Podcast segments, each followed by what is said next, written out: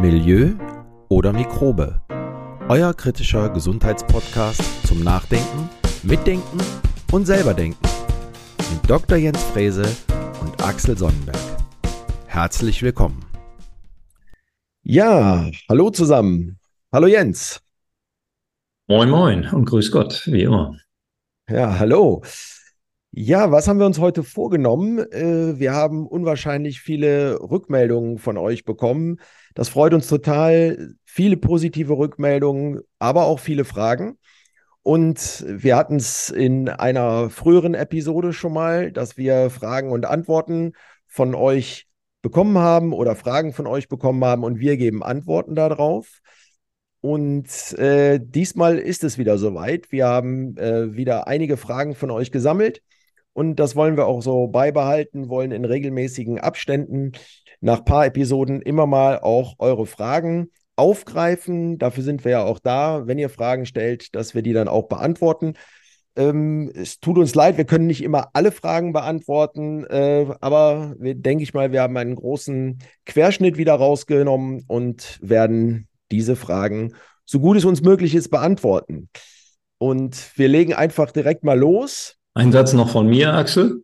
Ja, gerne, klar. Ähm, diese Fragen sind natürlich für uns extrem hilfreich, weil wir daraus wieder neue Ideen kreieren, welche Themen wir dann in Zukunft ähm, ja, thematisieren können. Und aus diesen vielen Fragen, die gekommen sind, haben wir uns gerade eben auch schon wieder neue, zwei, drei neue Podcast-Themen für Januar, Februar wieder zurechtgelegt. Ja, also vielen Dank, Jens, dass du es noch äh, ergänzt hast. Äh, genau. Äh, wir werden, wie gesagt, nicht alle Fragen heute so in der Ausführlichkeit beantworten, sondern da nehmen wir uns dann mehr Zeit für und werden dann halt Folgen draus machen. Gut, dann äh, legen wir aber direkt mal los. Wir haben einen kleinen Fragenkatalog zusammengestellt von euch und äh, ich fange einfach mal an, Jens. Ähm, und zwar war eine Frage, äh, die rankt sich eher so um äh, Zucker und im Speziellen um Fructose. Und da wird die Frage gestellt, was kann ich bei Fructoseintoleranz machen? Gibt es da ein Rezept? Ja, erstmal dazu, dass äh, Fructose ja ein Einfachzucker ist, ähm, ein Monosaccharid, wie wir in der Fachsprache sagen. Und es gibt im Grunde nur drei Monosaccharide. Das ist Fructose, das ist Glucose und das ist Galaktose. Galaktose ist ein Zucker, der in Muttermilch zu finden ist. Und Galaktose spielt eigentlich in der menschlichen Ernährung nach der Laktationsphase keine große Rolle mehr. Denn äh, wenn wir nicht mehr an Mutters Brust hängen, dann äh, saugen wir eben auch keine Muttermilch mehr auf. Und ja, sind dann vor allen Dingen nach der Laktationsphase auch gar nicht mehr in der Lage, das Enzym Laktase zu produzieren. Und das Enzym, dass dieses Enzym, das spaltet ja bekanntlich Milchzucker in Glucose und Galaktose äh, auf. Und ähm, normalerweise verliert der Mensch ja diese Fähigkeit. Es gibt jetzt einige Erdteile, die können das ein bisschen besser, die produzieren im Erwachsenenalter auch noch Laktase. Von daher, und darauf will ich jetzt hinaus in Bezug auf Fructose, dass es also nicht jeder Mensch die gleiche Enzymausstattung hat. Das kennen wir zum Beispiel von der Alkoholverdauung, in Anführungsstrichen. Denn äh, manche können, ich sag's jetzt mal ein bisschen flapsig, können saufen wie ein Loch und stehen morgens um 7 Uhr ne, auf wie eine deutsche Eiche. Und andere wiederum, die müssen sich krank melden und sind drei Tage ähm, auf dem Sofa. Und das hat was mit Enzymen zu tun. Ähm, und diese Enzyme, die können eben genetisch, wir sagen in der Fachsprache hereditär, ja, die werden also genetisch äh, determiniert und so kann der eine das eben besser als der andere. Und bei Fructose, ich tue mich immer sehr schwer mit diesem Begriff Fructoseintoleranz. Der ähm, ist insofern falsch, weil wir keine Intoleranz eigentlich haben können. Denn Fructose ist ein Stoff, den wir über einen bestimmten Transporter aufnehmen. Das ist der sogenannte GLUT5-Transporter. Und GLUT5 hat der liebe Gott oder die Evolution uns extra eingebaut, damit wir möglichst viel Fructose in relativ kurzer Zeit aufnehmen können. Denn Axel, wie du weißt, äh, wir haben ja nicht immer in Köln gelebt. Ähm, anders gesagt, wir haben eigentlich die längste Zeit der menschlichen Existenz in der Wildnis gelebt. Und die Natur die äh, Saison gibt uns ja nicht jeden Tag Fructose, wie wir das heute kennen, wenn wir in den Supermarkt gehen und finden praktisch dort alle fruktosereiche Obstsorten, die es auf der Welt irgendwie zu ernten gibt, sondern Menschen haben ja eigentlich immer das gegessen, was am Baum hing oder was sie aus dem Boden ziehen konnten oder das, was man jagen konnten. Das machen ja Naturvölker heute immer noch. Und deshalb gibt es auch regional unterschiedliche Absorptionskapazitäten. Ja, also was mir besser gefällt, ist die Fructose-Malabsorption. Und da müssen wir zwei Dinge berücksichtigen. Einmal eben die Menge an, an Fructose-Transportern, die wir im Darm haben. Denn die Fructose-Transporter werden, ähm, werden in, in, im Darm produziert, ähm, im Darmepithel, also da, wo ähm, Nährstoffe, Makronährstoffe aufgenommen werden. Und die hat eben nicht jeder gleich. Ne, diese Transporter werden entsprechend angelegt, sie können ein bisschen hochexprimiert werden und runterreguliert werden, aber wenn die Menge an Fructose, und das ist eigentlich der springende Punkt, wenn die einen bestimmten Grad überschreitet, dann findet diese Malabsorption statt. Und dann gelangen Zucker, also in diesem Fall Fructosemoleküle, gelangen dann in den Dickdarm und da fängt es dann an zu fermentieren. Ja, da brodelt es dann und dann freuen sich die Dickdarmbakterien und äh, machen daraus zum Beispiel Fuselalkohol. Ja, könnte man auch beschwipst sein oder ja, so ein bisschen Brain Fog bekommen dadurch, ähm, was sicherlich der eine oder andere auch kennt. Also auf der einen Seite genetisch, auf der anderen Seite ähm, kann es aber auch gestört werden. Das kennen wir in der äh, Ernährungswissenschaft reichlich. Zum Beispiel dadurch, dass wir zu viel Sorbit aufnehmen. Denn Sorbit ist ein, ein Hemmstoff für Fructose, für die Fructoseaufnahme. Sorbit hemmt diese Glut-5-Transporter und Glucose fördert die Aufnahme. So, also da müssen wir in der Ernährung auch immer drüber nachdenken, was hemmt und was fördert. Denken wir zum Beispiel immer an die Eisenabsorption. Ne, die Eisenabsorption wird gefördert durch Vitamin C. Wenn wir sehr Vitamin C arme Ernährung äh, betreiben, dann, dann wird zum Beispiel das hochwertige Eisen aus hochwertigen, hoffentlich hochwertigen Fleischprodukten eben schlecht aufgenommen. Ja, warum sage ich hoffentlich hochwertig? Weil eben pflanzliches Eisen schlechter aufgenommen wird als tierisches Eisen. Das ist so, auch wenn man ähm, vielleicht sich doch tendenziell mehr pflanzlich ernähren sollte. Aber da machen wir auch nochmal eine eigene Podcast-Folge dazu, zu diesem Thema, denn das ist ja ein sehr emotionales Thema. Und Axel, wie du mich kennst, ich bin ja da in der Hinsicht sehr unemotional, sondern mehr wissenschaftlich und äh, vor allen Dingen auch evolutionsbiologisch. Also was hat der Mensch eigentlich immer gegessen und was essen wir heute? Weil wir sehen ja eben sehr viele Darmstörungen und dazu gehört auch diese Fructose-Malabsorption. Also auf der einen Seite eben genetisch angelegt, auf der anderen Seite haben wir die, ähm, die Hemmung, die kompetitive Hemmung durch zum Beispiel Sorbit. Und Sorbit finden wir halt in vielen Nahrungsmitteln. Das ist, äh, das sind Obstsorten, Birnen, Pflaumen, Äpfel, Aprikosen, Pfirsiche, aber auch zum Beispiel Lutschpastillen oder noch besser Kaugummi. Kaugummi enthält viel Sorbit, ja, und äh, Zitrusfrüchte etc. Also da könnte man einiges nennen und du kennst diesen berühmten Spruch, die Dosis macht das Gift.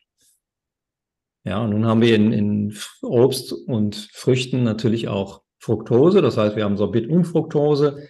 Deswegen mh, hm, ist es dann auch eine Frage der Dosis. Also wenn man es nicht gut verträgt, dann muss man eben sozusagen in kleinen Tranchen äh, Fructose aufnehmen. Aber die Fructose in Obst ist eigentlich nicht unser Problem. Ne? Die Fructose in diesen ultraprozessierten Nahrungsmitteln, das ist unser Problem. Denn Fructose wird praktisch überall beigemengt, ja, in allen ähm, komplexen, äh, komplexen, nicht in allen ähm, äh, industriell hergestellten Lebensmitteln, die wir heute als Convenience Food bezeichnen. Und wenn man sich praktisch nur von Convenience Food ernährt, dann bekommt man natürlich auch reichlich dieser Fructose, denn Fructose schmeckt. Insofern, dass es eine hohe Süßkraft hat, aber leider den Effekt hat, dass es eben auch ähm, sehr schnell zu Fettleber führen kann, zu, zu Fettgewebe im Bauchraum und so weiter. Das ist nicht gut.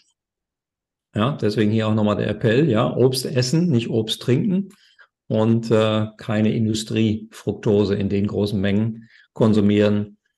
Ähm, von daher muss man fast sagen, es ist eigentlich gut, wenn man eine Fructose in Anführungsstrichen Intoleranz hat, weil man da nicht so viel Fructose aufnimmt ne? und nicht so viel in die Blutbahn überträgt. Und entsprechend kann man nicht so schnell Fett aufbauen.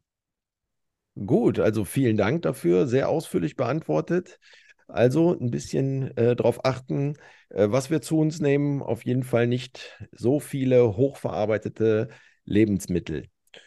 Gut, wir gehen weiter, äh, kommen zu einem, äh, zu einem anderen Komplex. Ähm, gibt eine Frage, jetzt geht es auch ähm, in den Magen-Darm-Trakt. Ähm, ich habe eine leichte chronische Gastritis. Was kann ich da tun? Ist eine nächste Frage. Ja, Gastritis, da sprechen wir von Magenschleimhautentzündung. Das versteht meine Mutter vielleicht etwas besser. Ähm, und wir unterscheiden zwischen Typ B Gastritis und Typ A Gastritis, ähm, wobei die Typ B Gastritis äh, eine ist, die durch einen Erreger ausgelöst wird und die Typ A Gastritis ist wahrscheinlich eine Autoimmunreaktion. Ich sage mal wahrscheinlich, ähm, weil es nicht so 100 Prozent belegt ist. Aber gehen wir mal von dem einfachen Fall aus, in Anführungsstrichen, ähm, Typ B Gastritis, also Erreger-induzierte Magenschleimhautentzündung. Und da haben wir natürlich immer einen ganz oben stehen. Das ist dieser berühmte Helicobacter pylori, ja, den sicherlich viele kennen, viele Zuhörer auch kennen. Und dieser Helicobacter pylori, der ist nicht unclever, denn wir versuchen ja mit sozusagen Napalmbomben diesen, dieses Bakterium zu bekämpfen, äh, indem wir dann so ein Breitbandantibiotikum draufschmeißen und hoffen, dass eben alles irradiert ist. Oft passiert das nicht, weil dieser Helicobacter, der möchte ja eine Koexistenz mit uns eingehen und er möchte natürlich überleben. Also was macht er? Er verschanzt sich hinter so einem Biofilm. Baut also so ein Biofilm auf und immer dann, wenn das Antibiotikum nicht mehr anwesend ist, dann taucht plötzlich der Helicobacter wieder auf. Dann kann der Helicobacter wieder, äh, wieder wachsen und kann sich wieder äh, vermehren bis er dann wieder irgendwann diese Gastritis auslöst, die natürlich bis hin zu Magenkrebs sich entwickeln kann, weil alles, was letztendlich hochentzündlich ist oder dauerentzündet ist, kann man besser sagen, kann sich natürlich auch irgendwann mal in, der, in Entartungsprozesse ähm, fortsetzen. Auch da gab es, ähm, ich glaube, es gab sogar einen Nobelpreis dafür, für die Entdeckung von Helicobacter pylori. Bin ich ganz sicher, müssen wir nochmal nachgucken. Schauen, hm. schauen, wir nach und äh, verlinken es in den Show Notes. Mhm, ja. Genau, danke. Und wir müssen aber eine Sache bei der Gastritis unbedingt erwähnen und das ist die, die ähm, unfassbar hohe Verwendung von nicht-steroidalen Entzündungshemmern. Ja, was sind das? Das sind die bekannten Marken Ibuprofen, das ist Voltaren, das ist äh, ähm, ja, wie sie alle heißen, Diclofenac etc. Und die sind ja in bestimmten Dosierungen frei verkäuflich. Und äh, viele, viele stehen in der Apotheke Schlange, um sich diese Schmerzhämmer einzuwerfen. Und das machen unter anderem auch sehr viele Hobbysportler. Leider, muss man sagen, denn na, es gibt ja Kontaktsportarten wie Fußball, Handball und so weiter. Und alles, was letztendlich mit Schmerz zu tun hat, bekämpft man ganz gerne mit Painkillern. Ja, und die werden immer so harmlos dargestellt, ja, so als Entzündungshemmer oder sowas. Ähm, ich erinnere da an die Werbung von Voltaren, wo die ältere Dame im Garten sitzt und mit ihren Enkeln durch den Garten springen möchte, möchte mit den Kindern spielen, klappt aber nicht, weil natürlich die Arthroseschmerzen da sind. So, Schnitt, Nächstes Bild, sie schmiert sich Voltaren aufs Knie und springt wieder mit ihren Enkeln durch den Garten. Das ist natürlich alles hochgradig unseriös. Ähm, ja, fragen Sie Ihren Arzt, Apotheker, nur der Apotheker kann dir dann auch oft nicht äh, die, die entsprechende Antwort geben. Ähm, wenn man das mal macht, ist das sicherlich kein Problem. Aber binnen, halte ich fest, binnen zwei Wochen ulzeriert die Magenschleimhaut durch nicht-steroidale Entzündungshemmer. Also ich kann nur jedem hier im Podcast dringend davor abraten, dauerhaft diese, ähm, diese Painkiller anzuwenden. Ähm, besser wäre, man ähm, geht in den Ursachen auf den Grund. Ja, wo kommt denn der Schmerz her? Ist das jetzt ein Schmerz, der akut ist? Ist der induziert durch eine Wundheilung oder durch, durch einen Entzündungsprozess oder ist er induziert dadurch, dass er sich vielleicht sogar schon im Gehirn festgesetzt hat? Ja, denn auch mh, hm, Amputierte können Schmerzen wahrnehmen, wie du vielleicht auch schon mal gehört hast.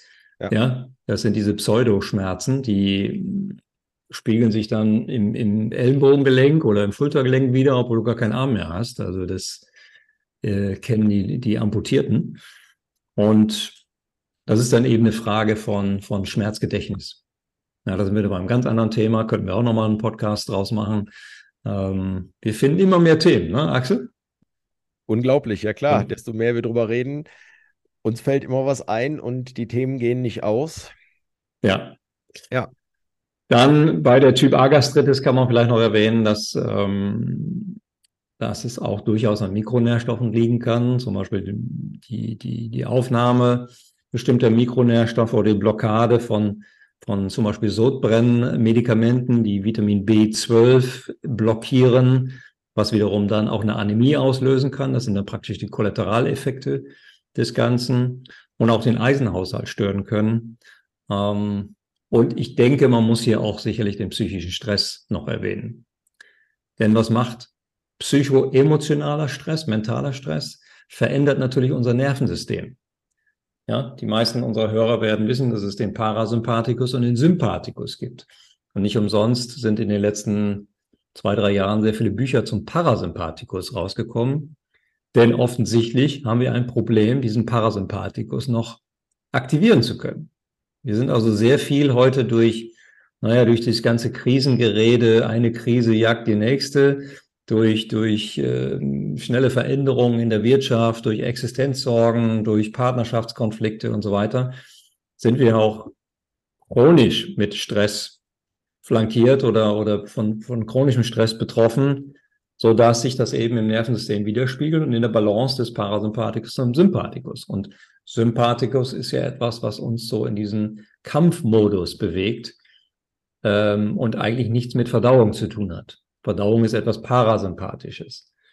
So, und da wird sicherlich auch eine der, der Hauptursachen liegen, warum viele chronische Gastritis haben. Und ähm, das würde ich mal, wir machen das in der Praxis, wenn ich also Patienten, Kunden, Klienten betreue, dann machen wir eine Stressorenanalyse und schauen uns an, welche Stressoren kann man praktisch wie bearbeiten, entschärfen, ähm, vielleicht auch sogar komplett eliminieren. Das muss man dann im Einzelfall sehen, wie man das löst, weil jeder hat natürlich andere Stressoren. Ne? Stress, weißt du ja auch, ist etwas, was auch eine Interpretation ist. Ja, also wenn ich Stress nicht als Stress wahrnehme, dann äh, verstehe ich gar nicht, warum mein Partner Stress hat in der gleichen Situation. Auch hier vielen Dank. Ähm, ja, für diejenige Hörerin oder den Hörer hoffen wir, dass wir hier ein bisschen Hilfestellung leisten konnten. Äh, also schaut hin, äh, geht der Ursache auf den Grund, vermeidet langfristig auf jeden Fall diese Painkiller, die dementsprechend dann euren Darm und auch euren Magen und auch euren Darm schädigen. Äh, auf jeden Fall mal auf die Stressoren schauen äh, psychosomatischer Stress äh, ist allgegenwärtig. Einfach mal der Ursache auf den Grund gehen. Vielen Dank für die Frage und auch vielen Dank äh, für die Beantwortung. Ähm, jetzt äh, haben wir noch eine Frage oder es geht weiter. Und zwar, äh, wir haben das schon mal erwähnt in mehreren Episoden schon mal. Aber äh, zu dieser Jahreszeit, es kommt wieder Schnupfen, Husten, Grippe, steht wieder vor der Tür oder hat uns äh, schon ereilt an der einen oder anderen Stelle. Und wir hatten schon mal gesagt, äh, dass Beta Isadonna ganz gut zum Gurgeln benutzt werden kann, um auch solche Infektionen gerade im Mund-Nasen-Rachenraum zu entschärfen. Und die Frage ist jetzt, ähm, dass jemand sich so eine Lösung kaufen möchte, Jens. Äh, Beta-Isadonna-Lösung in der Apotheke hatten wir auch schon äh, von gesprochen. Und da gibt es äh, kleine Flaschen mit einer konzentrierten Lösung, die kosten so um die 6 Euro. Und es gibt aber auch äh, fertige Mundspüllösungen mit Beta-Isadonna. Und da ist jetzt die Frage, ähm, soll ich mir nur die Lösung kaufen und muss ich das dann irgendwie selber verdünnen? Oder ist es besser, direkt eine fertige Spülung zu kaufen? Was sagst du dazu? Ja, da war ja die Frage auch in Bezug auf Mandelentzündung. Also erstmal ja. Punkt eins Beta-Isadonna wirkt unter anderem gegen Bakterien, Pilze und Viren, also gegen praktisch fast alles. Parasiten weiß ich nicht, ich glaube nicht, aber da haben wir andere Möglichkeiten. Ähm, von, von, daher ist es eben nicht nur antiviral, sondern es ist anti, antibakteriell und antimykotisch, äh, äh, also gegen Pilze.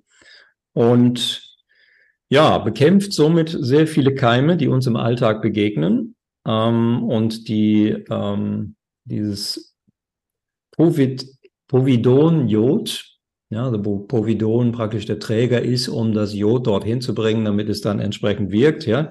Jod tötet Keime ab.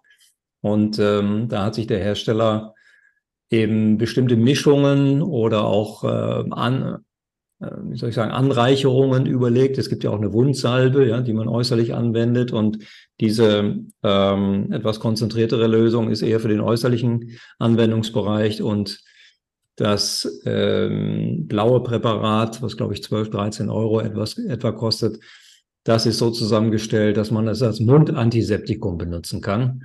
Und man kann es entsprechend gurgeln. Ja, man kann es auch bei Mandelentzündung gurgeln. Hätte ich das früher gewusst, ich war als Kind extrem häufig Mandel entzündet. Und äh, Axel, ich kann mich gut erinnern, ich habe meine Mutter nochmal gefragt, sie hat mir das bestätigt. Sie war, ich weiß nicht, alle sechs Wochen war sie beim Hausarzt mit mir, um dieses Thema Mandelentzündung, vor allem im Winter, zu, zu beackern. Ich habe, ich kann dir nicht sagen, wie viel ich von diesen Lutschtabletten ja, verbraucht habe. Unfassbar. Und hätte ich damals gewusst, dass es Beta-Isadonna gibt, hätte ich vielleicht Beta-Isadonna genutzt. Aber das wurde mir nicht angeboten. Interessanterweise, das habe ich dann später erst verstanden, ähm, war bei mir die Mandelentzündung weg und das ist jetzt kein Witz, die war in dem Moment weg und ich habe sie nie wieder bekommen, bis heute. Nie wieder eine Mandelentzündung gehabt. Als der Hausarzt meiner Mutter sagte, während ich daneben gesessen habe, ähm, Frau Frese, wenn es jetzt nochmal passiert, dann müssen wir die Mandeln operieren lassen. Und dann war Schluss. also hier hat offensichtlich die Psyche auch mitgespielt, ja? Das wollte ich gerade sagen. Da sind wir wieder beim Thema, wo wir eben auch waren. Ähm, ja? Psyche, psychosomatischer Stress. Absolut. Ja, ich war jetzt nicht so unbedingt der bequemste in der Schule. Ich habe äh, ziemlich viel Schulstress gehabt. Gar nicht mal so mit den Aufgaben, sondern mehr so mit, mit ja, so, so, ähm, ich, ich, ich nenne das jetzt mal Weltanschauung. Ähm, das ist auch der Grund, warum wir heute solche Podcasts machen, ne? weil wir eben vielleicht eine andere Sicht auf die Dinge haben, die man heute so üblicherweise Mainstream nennt. Ja, ja. ja. okay, also vielen Dank. Äh, dann einfach mal schauen, welche Spülung, welche Lösungen gibt es und dann äh, die entsprechende Lösung für den Mund- und Rachenraum kaufen und da war auch schon so der richtige Preis, was du eben auch gesagt hast, so um die 12, 13 Euro. Vielleicht noch einen Satz dazu. Äh, ergänzend, äh, ich selber nutze das natürlich auch und ich habe auch mehrere Flaschen hier bei uns im Haus rumstehen. Ähm, ich nutze das vor allen Dingen immer dann, wenn ich mit vielen Leuten zusammengekommen bin. Ja, also wenn wir im Glücken, im Weihnachtsmarkt demnächst hier in Köln oder wo auch immer man Leute trifft, ja, draußen nicht ganz so schlimm wie wie Indoor, aber wenn man eng zusammensitzt, ja, jetzt in der Weihnachtszeit, ne, da sind die ganzen Kneipen voll und dann hat man natürlich viel Austausch, ähm, dann würde ich danach gurgeln. Das mache ich auch. Ja, vielleicht noch einen Satz dazu. Ich habe ja damals mit dem Professor Zastro dieses äh, Protokoll, naja, ich habe es jetzt nicht entwickelt, er hat es entwickelt. Und ich habe daraus ein, ein, ein, Protokoll gemacht und dann haben wir es auf unsere Instagram-Seite gestellt. Die kann sich jeder runterladen. Ja, das ist alles noch hochaktuell. Das war ja natürlich auf, auf Corona, Covid bezogen. Aber das gilt natürlich auch bei Influenza oder was auch immer da draußen kreucht und fleucht. Kann sich jeder kostenfrei runterladen. Wir werden es nochmal in den äh, Show Notes verlinken. Äh, ich sage nochmal, weil wir in einer der letzten Episoden äh, auch schon mal darüber gesprochen haben, auch über das Protokoll, das ihr veröffentlicht habt. Und ähm, den Link stellen wir auch nochmal in äh, diese Show Notes rein. Ist auf jeden Fall sehr nützlich. Man kann es nicht oft genug sagen, Axel. Genau, man kann es nicht oft genug sagen. Ladet es euch runter. Es hilft auf jeden Fall. Gut. Dann, ähm, ja, wir gehen mal zu einem anderen Thema. Ähm, Fastenhype, Fragezeichen.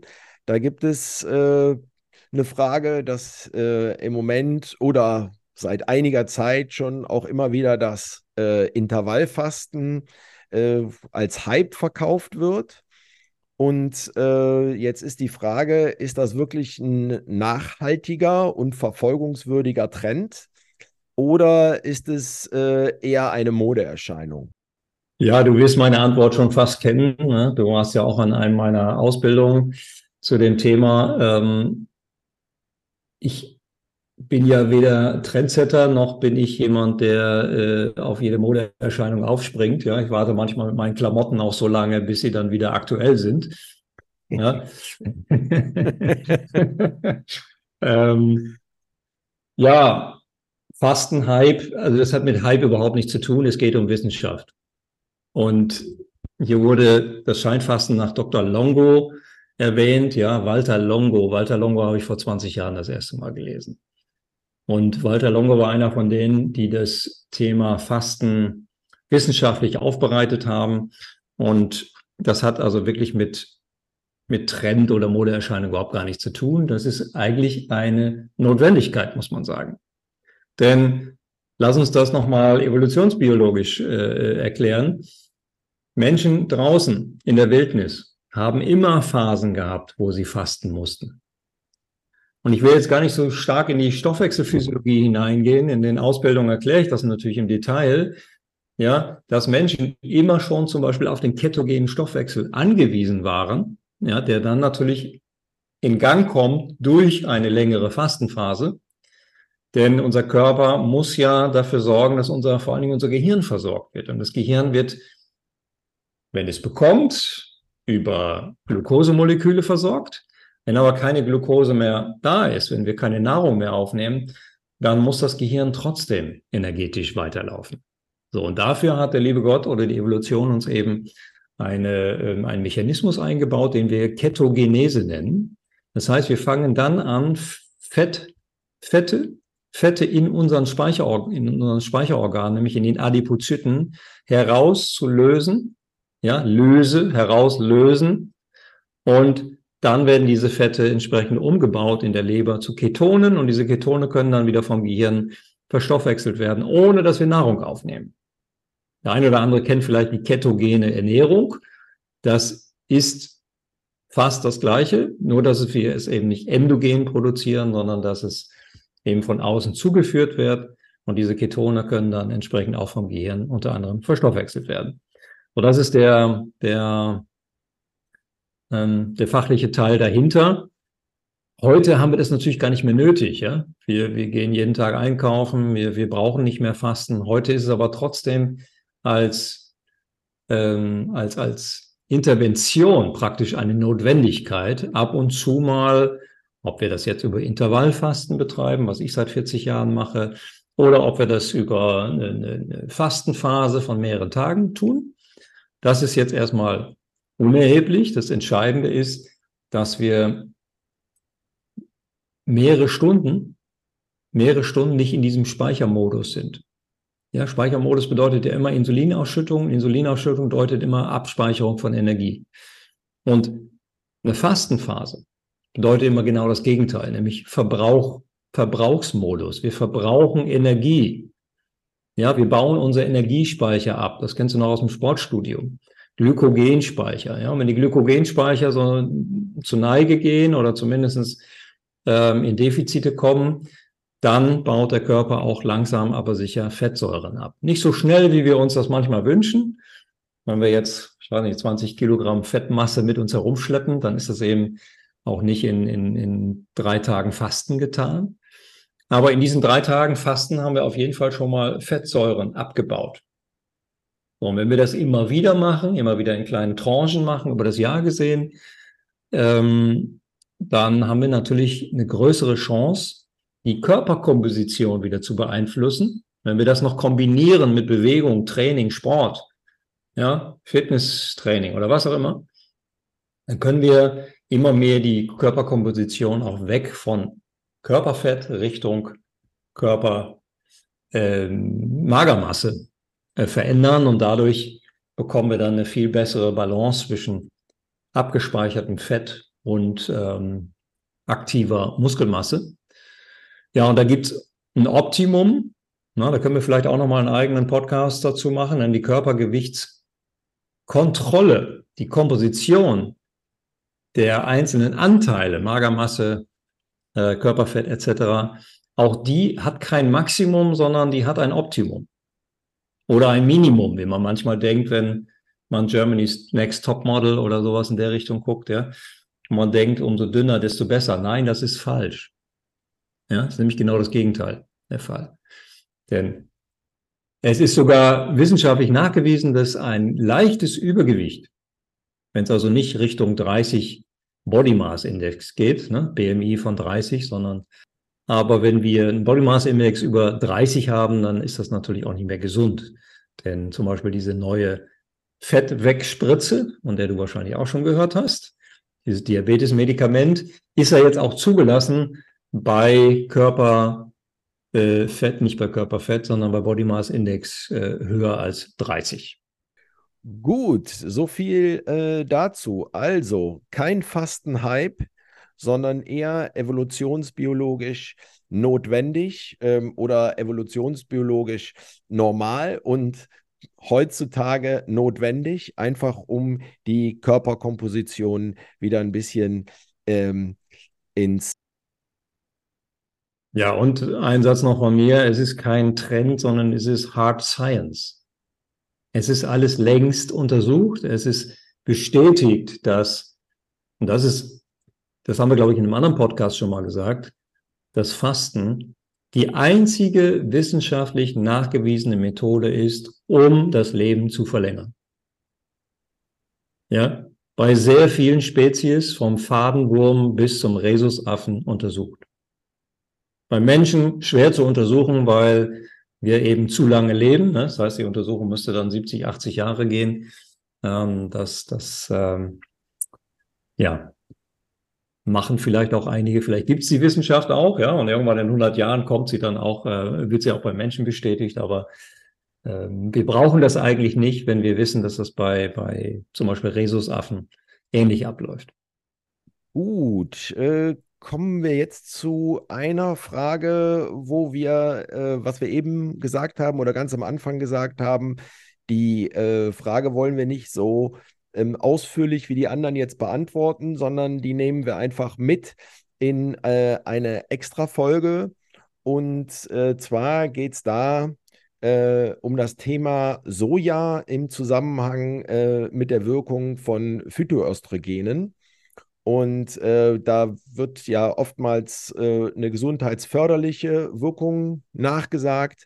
Ähm, aber da wollten wir einfach nochmal etwas näher reinzoomen in das Thema. Das haben wir uns eben äh, in der Vorbesprechung mal, mal so vorgenommen, dass wir auf jeden Fall zu den Phytoöstrogenen noch ein bisschen mehr sagen wollen und eine extra Folge machen. Aber Jens, du hast gesagt, du möchtest da gerne noch mal zwei, drei Sätze zu sagen, damit wir auch hier die Frage ganz kurz mal angeteasert haben. Genau, also Soja und äh, Sojaprodukte oder aus Soja hergestellte Produkte ähm, können förderliche, können aber möglicherweise auch ähm, äh, negative Aspekte beinhalten. Ich verweise deshalb auf eine eigene Podcast-Sendung, weil wir das Thema nochmal wirklich rundum besprechen müssen. Was ist eigentlich Soja? Was sind Sojaprodukte? Was, was ist eine Hülsenfrucht? Was ist da ähm, beinhaltet und welche Auswirkungen haben die letztendlich im Körper? Denn es hat uns ja eine Brustkrebspatientin gefragt und das wäre jetzt unseriös, da drei Sätze drauf zu sagen. Von daher müssen wir das stark differenzieren und das sollten wir in einem eigenen Podcast tun. Ähm, NATO war in diesem Zusammenhang auch erwähnt. Zu NATO haben wir eine eigene Folge gemacht und Axel, du bist ja jetzt ein ganz großer NATO-Experte, weil ne, dein, dein, deine Wohnung besteht aus einem, weiß ich nicht, NATO-Labor inzwischen. Na, kein Labor, aber es ist halt schon auf jeden Fall ähm, in der ständigen Fermentierung, sagen wir mal so. Es äh, hat auf jeden Fall in dem letzten halben, dreiviertel Jahr äh, Einzug in meinen Speiseplan äh, gehalten und äh, ist halt quasi ein ständiger Begleiter jetzt und äh, tut aber wirklich gut. Aber können wir bei der Soja-Folge werden wir dazu auf jeden Fall noch mal ein bisschen was sagen. Ja, und dazu hatte, glaube ich, ein Hörer, Zuhörer hatte den Hinweis gegeben, er hatte eine Studie gefunden, dass, und das haben wir ja im, in der Folge über NATO thematisiert, dass 2000 funktionelle Einheiten unwirksam seien. Ja, äh, äh, kann ich jetzt, äh, kann ich jetzt so nicht, nicht bestätigen. Äh, äh ich glaube oder das äh, mein Kenntnisstand ist, was ich alles so recherchiert habe, dass man auch äh, NATO, also ich nehme es ja nicht als Nattokinase, also als Enzym, sondern ich nehme es halt als fermentierte Sojabohne zu mir und alle Studien, die ich bis dahin finden konnte und alles das, was so äh, wissenschaftlich auch dazu gesagt wird, äh, kann man das halt nicht äh, überdosieren. Äh, Unwirksamkeit, äh, also ich kann es beim Natto, wenn ich es äh, jetzt esse, kann ich es nicht in Einheiten benennen. Aber ähm, viele sagen, so um die 50 Gramm pro Tag ist das, spielt es gar, ist es gar kein Problem, es zu nehmen. Also das kann man nicht überdosieren. Und von daher, also esst ruhig Natto. Ja, die, die Hörerfrage war ja, habe eine Studie entdeckt, dass 2000 funktionelle Einheiten unwirksam sind. Und dann war die Frage, ist dieser Artikel als seriös einzustufen? Stimmt.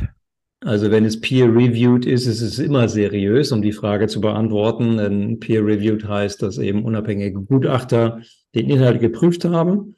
Aber er sagt eben auch, dann wäre die eine Kapsel, die in der EU empfohlen wird, ja sinnlos. So, da wollen wir vielleicht noch mal kurz drauf eingehen.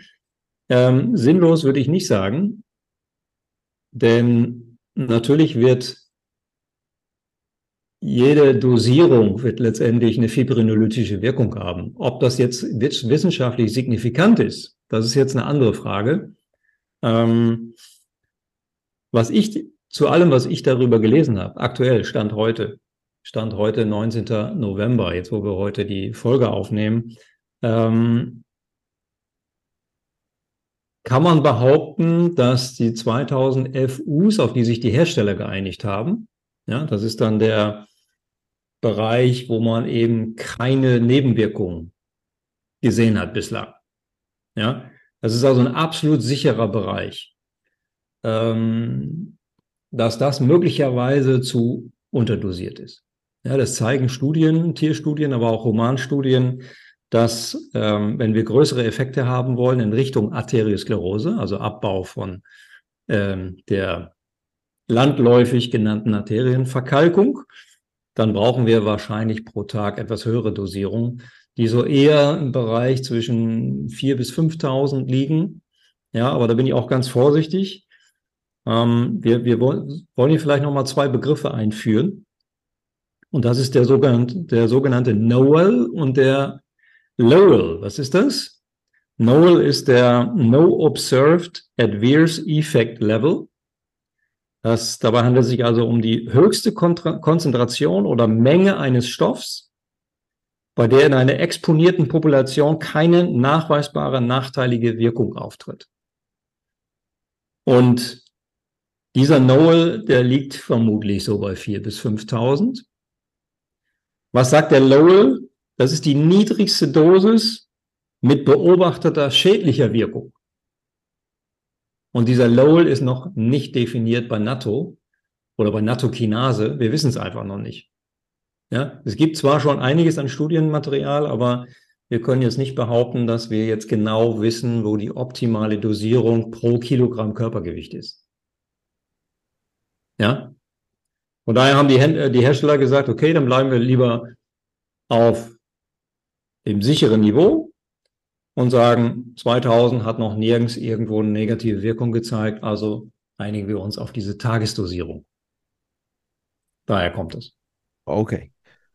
Gut, dann vielen Dank auch dafür. Äh, ja, dann hoffen wir, dass wir der Hörerin oder dem Hörer auch dort äh, weiterhelfen konnten und die Frage soweit beantwortet ist. Ähm, jetzt kommen wir zu einer nächsten äh, Frage. Äh, die wollen wir auch nicht unerwähnt lassen, aber da wollten wir auch nochmal einen eigenen äh, Podcast zu machen, weil uns das Thema einfach äh, zu wichtig ist.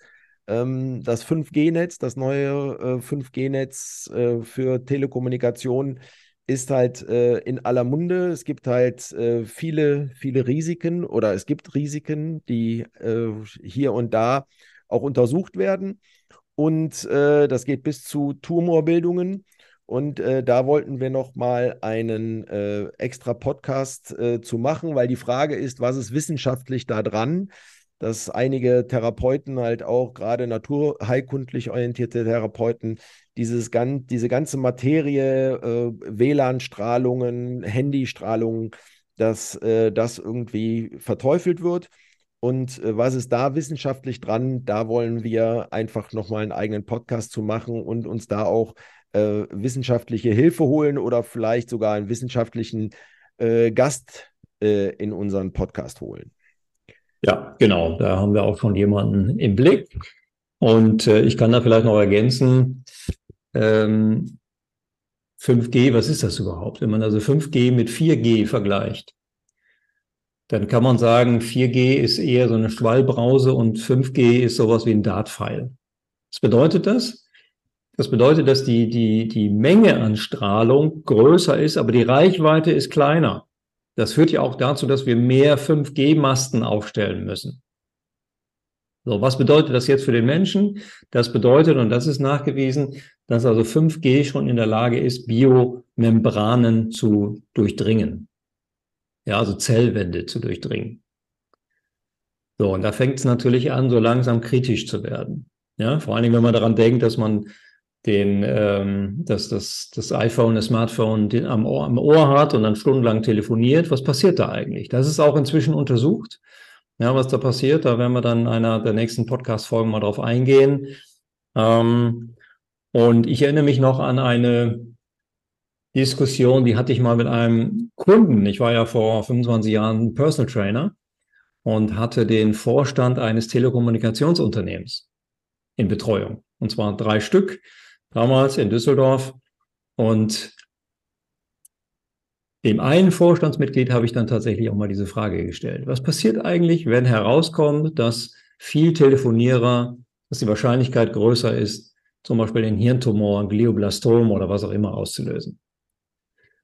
Dann fing er an zu schmunzeln, werde ich nie vergessen, und sagte, Herr Frese, das darf nicht rauskommen. So, jetzt ist immer die Frage, ja, wer macht die Forschung? Ist die Forschung eine Auftragsforschung oder ist die Forschung eine unabhängige Forschung? Das kann man auch nicht immer erkennen, das kann man auch nicht immer sehen, wenn man auch wissenschaftliche Paper studiert. Ähm, da braucht man schon so ein bisschen Gespür für und man muss die Leute kennen, die sich in diesem Feld tummeln. Und da weiß ich von einer Studie, die gerade auch noch läuft, wo man eben Menschen ähm, länger kontaminiert mit Strahlung direkt am Ohr, weil wir wissen ja auch, dass beim Aufbau eines Anrufs ne, die Strahlung, die Funkstrahlung am höchsten ist, die elektromagnetische Funkstrahlung, EMF-Strahlung, ist dort am höchsten. Und wenn der Ruf aufgebaut ist, dann sackt das Ganze sehr stark ab. So, also das wäre jetzt ein Tipp für unsere Hörer, zu sagen, legt das Handy lieber daneben, ja, stellt auf laut, und tippt die, ähm, die, die Telefonnummer ein und lasst das Handy dann entsprechend den Ruf aufbauen, ohne dass du es direkt am Ohr hast.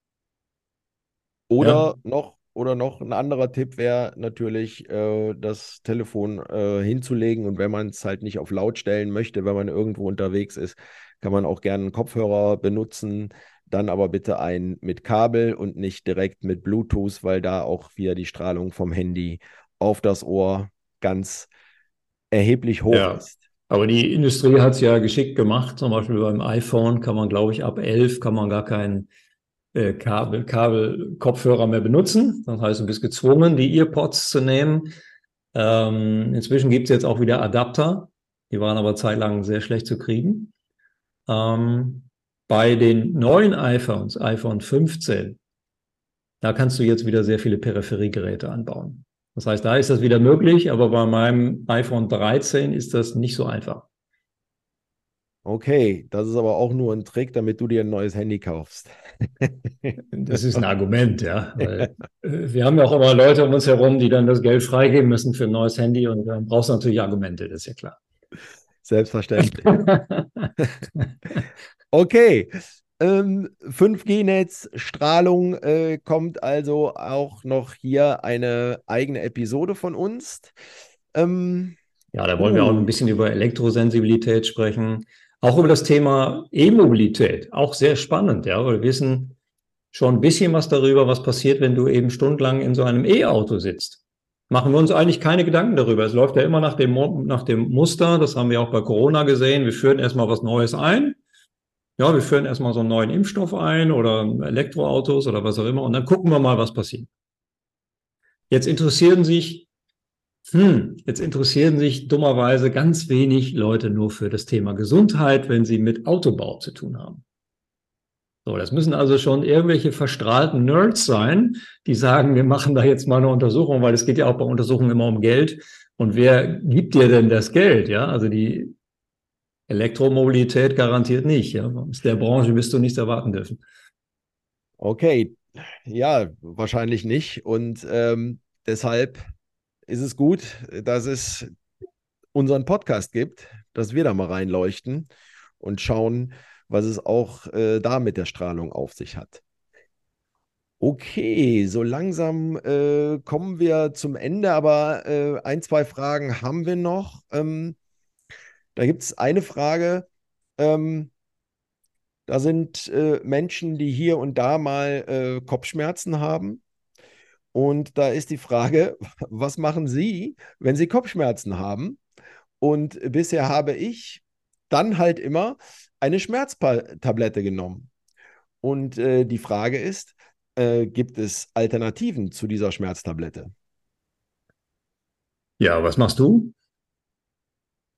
Also ich muss sagen, zu meinem Glück sagen, hm, dass ich ganz, ganz selten Kopfschmerzen habe. Ganz, ganz selten. Ähm, meistens äußert sich das dann, äh, also wenn es sich äußert, äh, dass ich zu wenig getrunken habe. Und äh, meistens ist es wirklich damit getan, äh, wenn ich dann äh, ein, zwei, drei große Gläser Wasser trinke. Dann reguliert sich äh, der Wasserhaushalt im Körper wieder und dadurch auch meine Kopfschmerzen oder die sind dann halt weg. Also das ist bei mir auf jeden Fall oft der, der Grund für Kopfschmerzen. Ja, ich will noch ein paar Sachen ergänzen. Also Dehydrierung könnte ein Thema sein. Ähm, dann natürlich auch wieder das Verhältnis Sympathikus-Parasympathikus, also Thema Stress. Ja, weil Stress erhöht natürlich auch den Muskeltonus, auch den Muskeltonus in der Nackenmuskulatur. Das heißt, auch da kann es dann zu Irritationen kommen, es kann zu, zu Verschiebungen von Wirbelkörpern auch kommen. Und ähm, deshalb würde ich auch den, den Hals und die Nacken, äh, Nackenwirbel beziehungsweise die, die Halswirbelsäule mit in den Fokus setzen. Ja, auch da mal drüber nachdenken. Da könnte dann zum Beispiel Wärme helfen. Ähm, da könnte natürlich auch mal ein Spaziergang helfen, der ähm, ja, der einen so ein bisschen runterbringt. Ja, also alles, was letztendlich die Resilienz verbessert und den Parasympathikus anschaltet, würde hier sicherlich Sinn machen. Vielleicht auch nochmal ein Buchtipp. Es gibt da ein Buch, das heißt Der Selbstheilungsnerv. Wer sich also für den Parasympathikus interessiert, wie man seinen inneren Arzt aktiviert, ähm, dann findet man da auf jeden Fall einige Ansätze. Ja, dann, was wir immer empfehlen, ist ähm, Elektrolyte, sprich basische Mineralstoffe, also Magnesium vor allen Dingen. Ähm, ich empfehle mal ganz gern 300, 400 Milligramm Magnesium in ein Liter gefiltertes Wasser oder ähm, also gutes Wasser, nicht in Sprudelwasser, sondern in stilles Wasser zu geben und dann über den Tag verteilt trinken. So hat dann der Darm die Möglichkeit, mehr Magnesium auch aufzunehmen, weil es ist besser, das über eine größere Strecke zu ziehen, ja, und immer wieder kleine Mengen an Magnesium ähm, dem, dem Magen-Darm-Trakt zu geben, als wenn man jetzt hochdosiert einmal am Tag zum Beispiel zwei Kapseln einnimmt. Dankeschön auch dazu, äh, dafür. Ähm, die, das Buch äh, Der Selbstheilungsnerv, das werden wir in den Show Notes verlinken. Und dann kriegt ihr da auch Informationen. So, dann sind wir auch schon am Ende angelangt, aber eine letzte Frage habe ich noch, beziehungsweise eine Anmerkung. Und äh, du hattest auch gesagt im, im Vorgespräch, dass wir da mal noch kurz drauf eingehen wollen. Und zwar äh, Thema Vitamin D. Und äh, hier gibt es ja, das hatten wir auch schon in das ein oder ein andere Mal in unserem Podcast erwähnt, es gibt das berühmte Coimbra-Protokoll.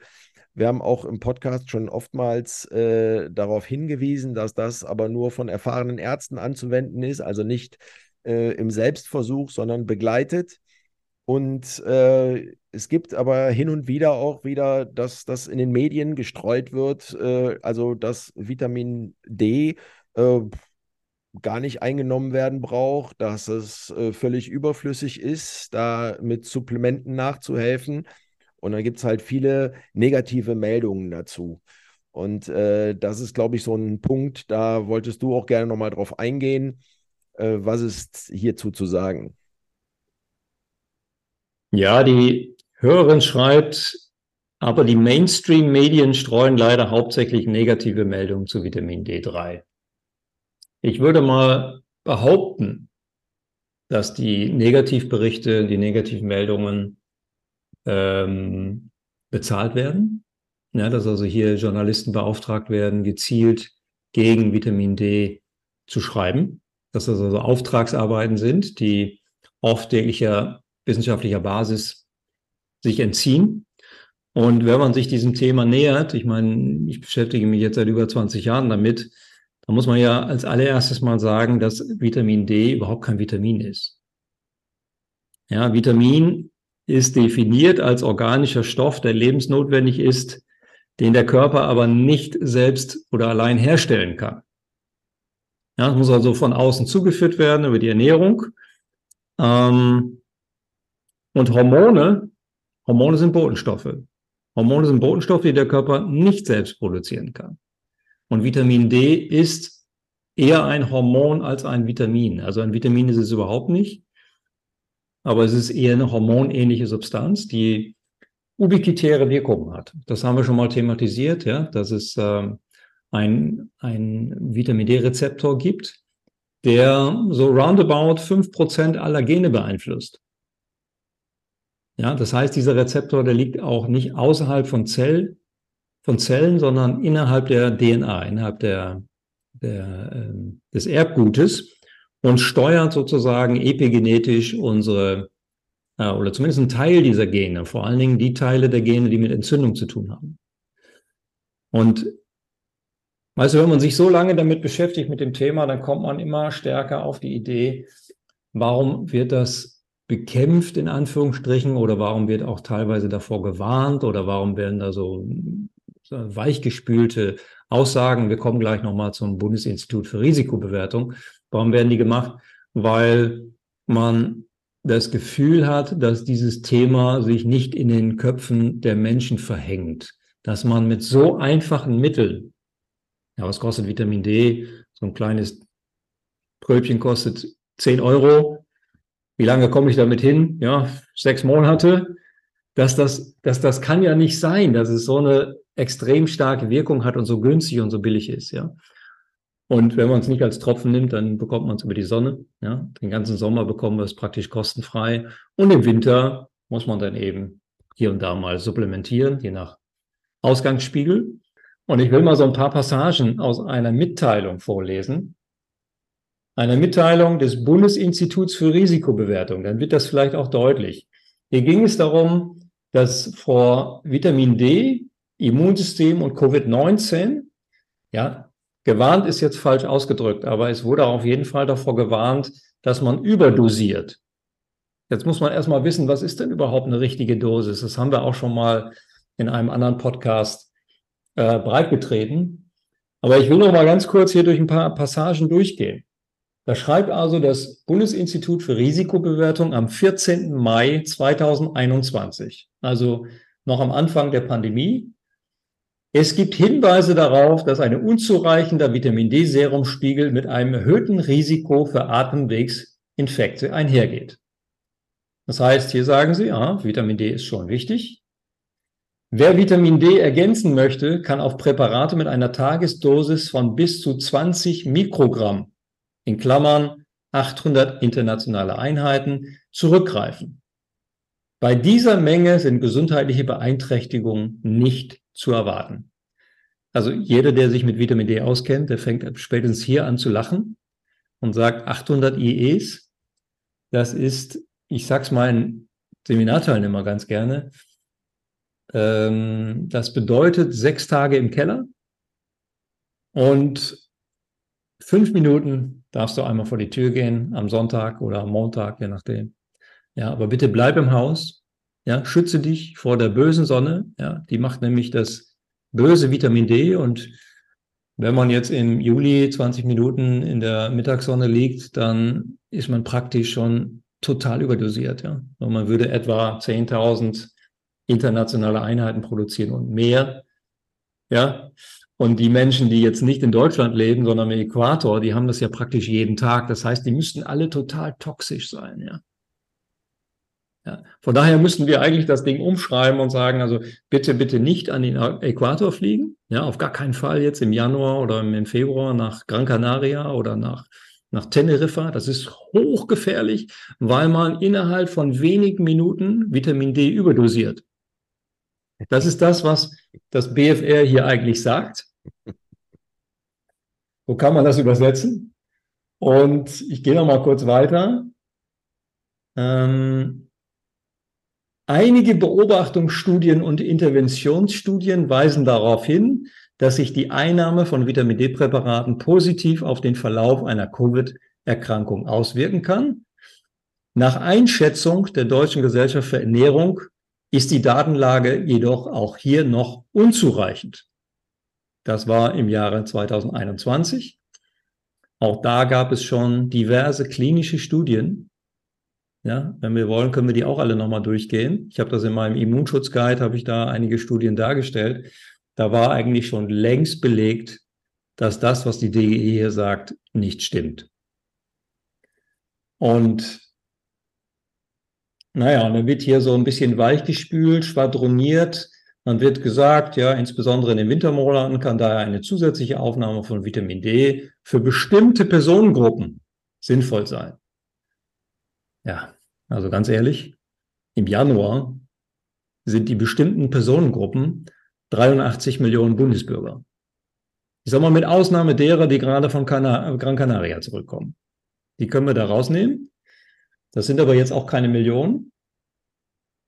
Ja, und dann sagen Sie hier weiter, äh, dass die Europäische Behörde für Lebensmittelsicherheit, die EFSA, eine tolerierbare Gesamtzufuhrmenge das ist das Upper Limit für Vitamin D in Höhe von 100 Mikrogramm ab elf Jahren abgeleitet hat. 100 Mikrogramm mal 40 sind 4000. Das heißt, hier sprechen Sie schon von 4000 und nicht von 800. Ja, was denn nun? 800 oder 4000? Ja, also da möge bitte jeder Hörer selbst ableiten. Wir sind jetzt bald im Dezember. Ja, die Vitamin D-Spiegel gehen jetzt etwa fünf bis zehn Nanogramm pro Monat in den Keller. Und im Januar kommt dann wieder diese Infektionswellen, die, die ne, inzwischen ja auch nicht nur Corona, sondern auch äh, Grippeviren, die sich wieder breit treten. Und tja, und das ist natürlich ganz akuter Impfstoffmangel und kann natürlich überhaupt nicht sein, dass das mit Vitamin D zusammenhängt.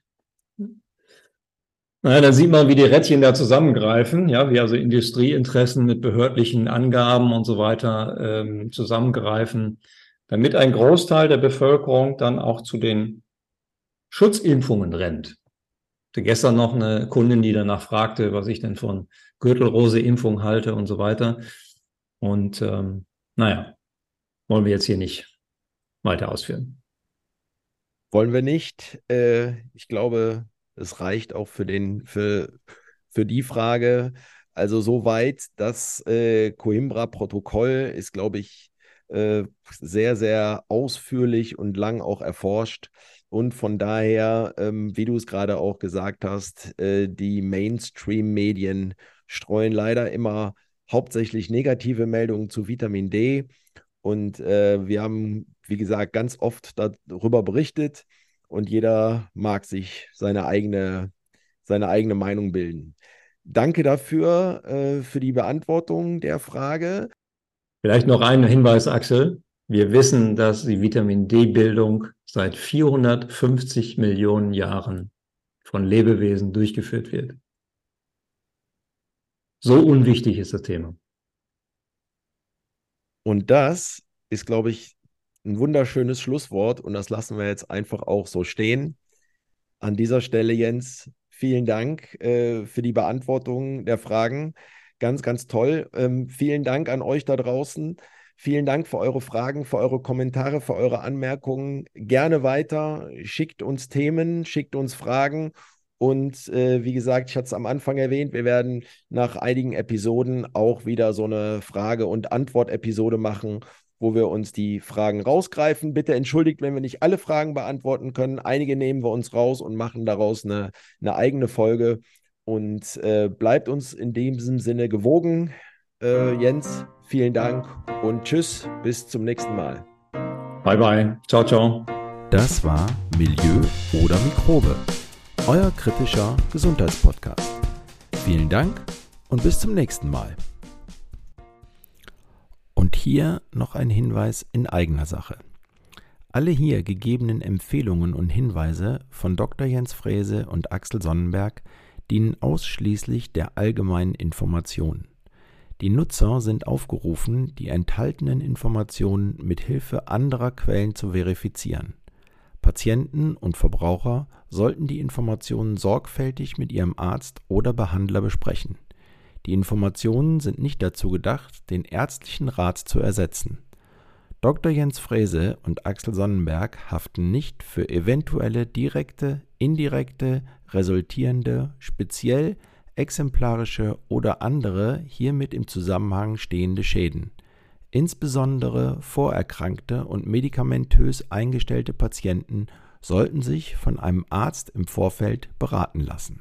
Vielen Dank.